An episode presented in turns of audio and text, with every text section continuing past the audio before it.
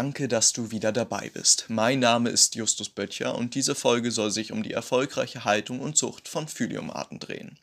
Zu Deutsch sind diese Tiere als wandelnde Blätter bekannt und sogar recht bekannt. Jedoch haben viele Menschen ein Problem mit dieser Art. Dazu gehören oft Häutungsfehler oder Jungtiere, die nach dem Schlupf nichts fressen wollen.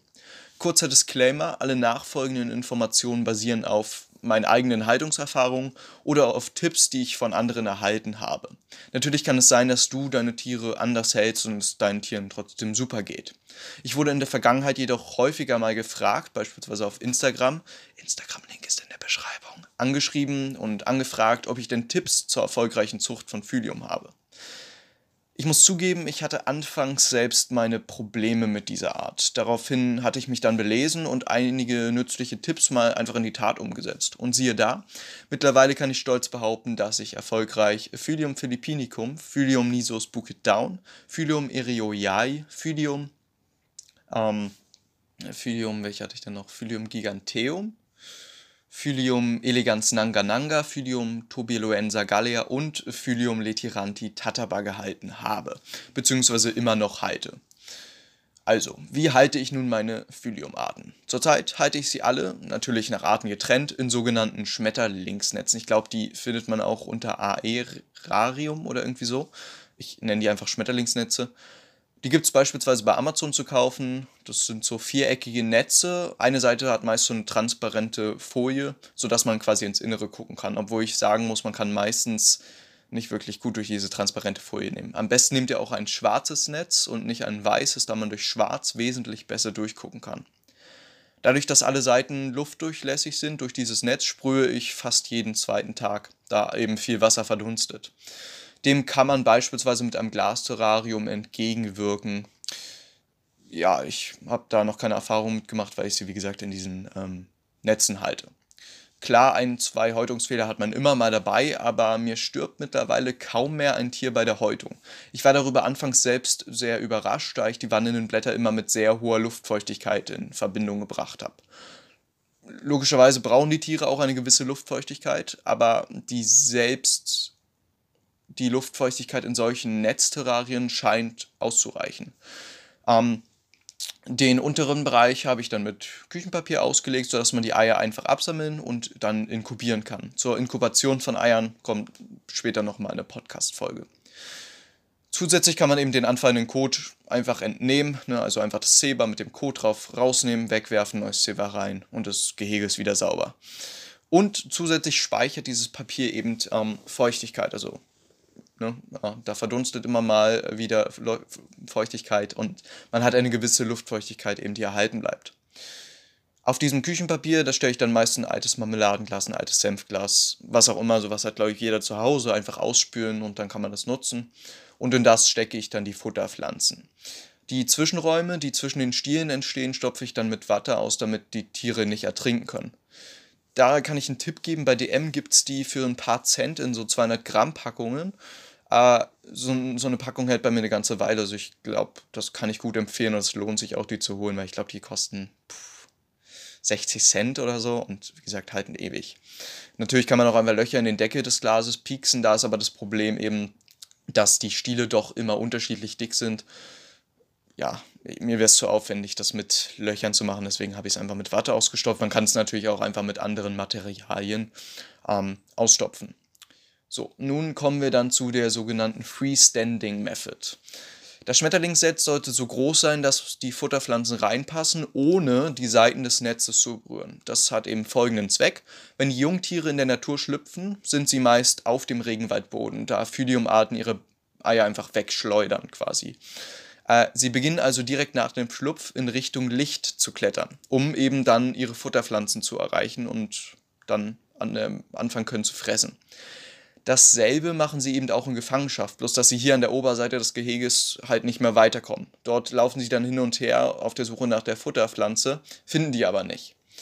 Ähm, das ist, die Futterpflanzen sind dann zwar direkt unter ihnen, äh, jedoch gehen sie halt eben in Richtung Licht, also nicht nach unten, sondern eben nach oben. Wenn du nun also deine Futterpflanzen so im Terrarium platzierst, dass sie eben nicht die Seiten des Terrariums oder des Netzes berühren, bleiben die Jungtiere gezwungenermaßen auf der Futterpflanze und beginnen meist auch dort erfolgreich zu fressen. Mach dir übrigens keine Sorgen, wenn du nach ein bis zwei Tagen immer noch keine Fressspuren der frisch geschlüpften Nymphen an den Blättern siehst. Die Tiere beginnen nach meinen Erfahrungen meist erst nach ein paar Tagen die Futteraufnahme. Das ist jedoch nach jeder, bei jeder Art unterschiedlich. Also da sich am besten nochmal belesen zu der Art, die du dann hältst. Um den Tieren dann noch eine optimale Futteraufnahme zu ermöglichen, lohnt es sich bei Jungnymphen, also ich spreche von L1, L2, die äh, Blätterseiten anzuschneiden. Ne? Also damit die Blattkante ist meist doch ein bisschen dicker und die Tiere haben manchmal Probleme, ähm, dort anfangen zu fressen. Ähm, damit sie eben die kleinen Blätter überhaupt in den Mund bekommen, ist es log oder gut, die anzuschneiden. Damit die Blätter eben nicht die Wand berühren, kann man sie übrigens auch äh, befestigen. Und zwar steckt man dafür einfach zwei Stöcker in das Glas rein, wo auch die Futterpflanzen drin stecken. Und dann kann man die Zweige so umbiegen und einfach mit Klammern an diesen Stöckern befestigen. Das muss man nicht machen, aber wenn man sich ganz sicher sein will oder mal nicht da ist eine Weile, um die Tiere abzusammeln und wieder raufzusetzen, kann man das eben so machen ja, wie gesagt, ansonsten kann man die auch einfach abends immer vom Netz absammeln und sie wieder auf die Futterpflanze setzen. Das bedeutet jedoch recht viel Stress für die Kleinen und mehr Arbeit für einen selber. Da wir unser Hobby häufig halt nicht als Vollzeitberuf machen können, leider, ich würde es gern machen, haben wir von dieser eben genannten Zeit meist wenig übrig. Deswegen ist es ganz gut, das mit den Klammern zu fixieren, dann hat man weniger Arbeit. Ein weiterer Grund für keine erfolgreiche Population deiner wandelnden Blätter könnte übrigens auch Stress sein. Damit meine ich nicht den Stress, den die Tiere haben, wenn du sie einmal auf die Hand nimmst, sondern Populationsstress. Heißt, du hast schlichtweg zu viele Individuen in einem Gehege, sodass sich die Tiere gegenseitig zu viel in die Quere kommen, stressen oder halt sogar anknabbern. Auch eine ruhige Häutung ist für die Tiere in einem überfüllten Terrarium wesentlich schwieriger umzusetzen, sodass sich die Tiere womöglich während der Häutung stören und das Tier, das sich häuten will, beispielsweise runterfällt, weil gerade ein anderes Tier auf das sich häutende Tier äh, krabbelt, darum krabbelt, etc. Bei einer Luftfeuchtigkeit von 40 bis 70 Prozent kann ich persönlich sagen, dass ich kaum Häutungsdefizite feststellen kann. Was nochmal zeigt, dass die Tiere recht tolerant gegenüber auch niedriger Luftfeuchtigkeit sind. Außerdem sind sie nachtaktiv und fressen eigentlich auch nur bei Nacht. Also ähm, wenn man sie auch am Tag mal aktiv sehen will, beziehungsweise fressen sehen will, empfiehlt es sich beispielsweise einen Ventilator neben das Gehege zu stellen und immer mal so in Intervallen anzumachen. Denn diese Brise führt dazu, dass sich die Tiere bewegen. Denn logisch, die Tiere verlassen sich 100%ig auf ihre Tarnung. Ne, sie haben keine anderen Abwehrmechanismen. So, wenn kein Winter ist, dann bewegen sich die Tiere logischerweise auch nicht, weil es wäre auffällig, wenn sich da plötzlich ein Blatt bewegt und alle anderen still sind. Wenn aber eine Brise da ist, dann bewegen sich alle anderen Blätter der Pflanze auch, also bewegen sich auch die Tiere und beginnen dann auch an, also fangen dann auch an zu fressen. Und ne, deswegen kann man sie so quasi auch dazu bringen, sich am Tag ein bisschen zu bewegen. Ähm, ja, das, das war es eigentlich auch schon zu dieser Freestanding-Methode, die mir bei der erfolgreichen Aufzucht von Nymphen sehr geholfen hat. Dann ist natürlich noch die Frage, okay, jetzt weiß ich das, woher bekomme ich überhaupt meine Tiere? Da bin ich tatsächlich oft auf irgendwelchen Foren unterwegs. Facebook ist auch eine gute Grundlage, um an seltenere Tiere ranzukommen. Ansonsten ganz klassisch eBay Kleinanzeigen. Dort gibt es viele Leute, die ihre Nachzuchten abgeben, Eier abgeben. Immer eine gute Option. Und wenn das auch nichts bringt, dann einfach in einem Online-Shop äh, nachgucken. Da gibt es viele, ne? The Pet Factory, Home of Insects, Kerf kann ich empfehlen und so weiter. Also da, da einfach mal googeln, da gibt es eigentlich recht viele Möglichkeiten, an die Tiere ranzukommen. Das sollte nicht das Problem sein. Nun ist noch die Frage, mit was beginne ich denn? Eier, Nymphen oder adulte Tiere? Da kann ich empfehlen, fangt mit Eiern an. Und das meine ich wirklich ernst, fangt mit Eiern an.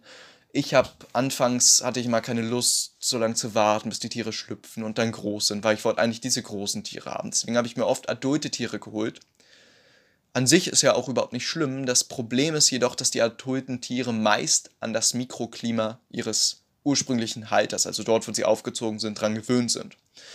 wenn die jetzt versendet werden und dann bei dir landen, kannst du eigentlich nicht 100%ig das Mikroklima nachbilden, was der ursprüngliche Züchter hatte. Und meistens hast du auch gar nicht die Information, wie hat er denn die Tiere gehalten. Weshalb es den Tieren meist schwierig fällt, sich umzustellen und sie oft eingehen. Ähm, bei Eiern ist eben das Gute, dass sie bei dir schlüpfen, also von Anfang an deine Haltungsparameter gewöhnt sind. Bei Nymphen auch, da sollte man aber, wie gesagt, auch auf jüngere Nymphen setzen, L1, L2, L3. Alles andere wird schon etwas schwieriger. Wie gesagt, da gibt es auch Leute, die haben keine Probleme, wenn sie adulte Tiere kaufen. Bei mir war es aber jedoch der Fall, dass es oft so war, dass mir adulte Tiere, die ich gekauft habe, eingegangen sind. Eier oder Nymphen jedoch eher weniger. Ähm, und dann noch als letztes würde ich gerne noch kurz klären, ob ich selbst sagen würde, dass Phylium philippinicum beispielsweise eine gute Anfängerart ist. Zuerst einmal möchte ich sagen, Anfängerart ist schwer zu sagen, weil man sich, egal wie angeblich einfach ein Tier zu halten ist, man immer dem Tier gerecht werden sollte. Ne, also nur weil ein Tier eine Anfängerart ist, heißt das nicht, dass man es irgendwie ne, mit, mit, mit weniger Futter auskommt oder so. Also klar kommt es damit aus oft, aber es ist natürlich fürs Tier nicht schön und man sollte dem Tier immer gerecht werden. Ich selbst würde mir, wenn ich nochmal anfangen würde mit dem Hobby, nicht ein wandelndes Blatt als Anfängerart empfehlen. Ich würde eher auf Stabschrecken setzen, da die Tiere doch eher Anfängerfehler im, ähm, entschuldigen, beziehungsweise ja, man dort eher Erfolg sehen kann, vor allen Dingen in der Nachzucht. Jedoch muss ich auch sagen, wenn man sich richtig informiert, vorher richtig beliest und vor allen Dingen verschiedene Quellen nutzt, Leute, nehmt nicht nur eine Quelle, lest nicht nur eine Sache und denkt, okay, das ist richtig. Nehmt auch nicht nur beispielsweise meine Informationen und denkt, okay, jetzt weiß ich ja alles. Nein, lest auf verschiedenen Websites. Nehmt euch ein, zwei, drei Stunden Zeit und lest wirklich 15, 20 verschiedene Quellen. Vergleicht das und guckt dann, was sich ähnelt und danach solltet ihr euch richten. Und dann würde ich sagen, kann man auch, na klar, erfolgreich ähm, Philium-Arten als Anfängerarten empfehlen ja, das war's auch schon wieder mit dem heutigen Podcast. Wenn er dir gefallen hat, kannst du gerne diesen Podcast abonnieren, egal auf welchem auf welcher Plattform du dich gerade befindest.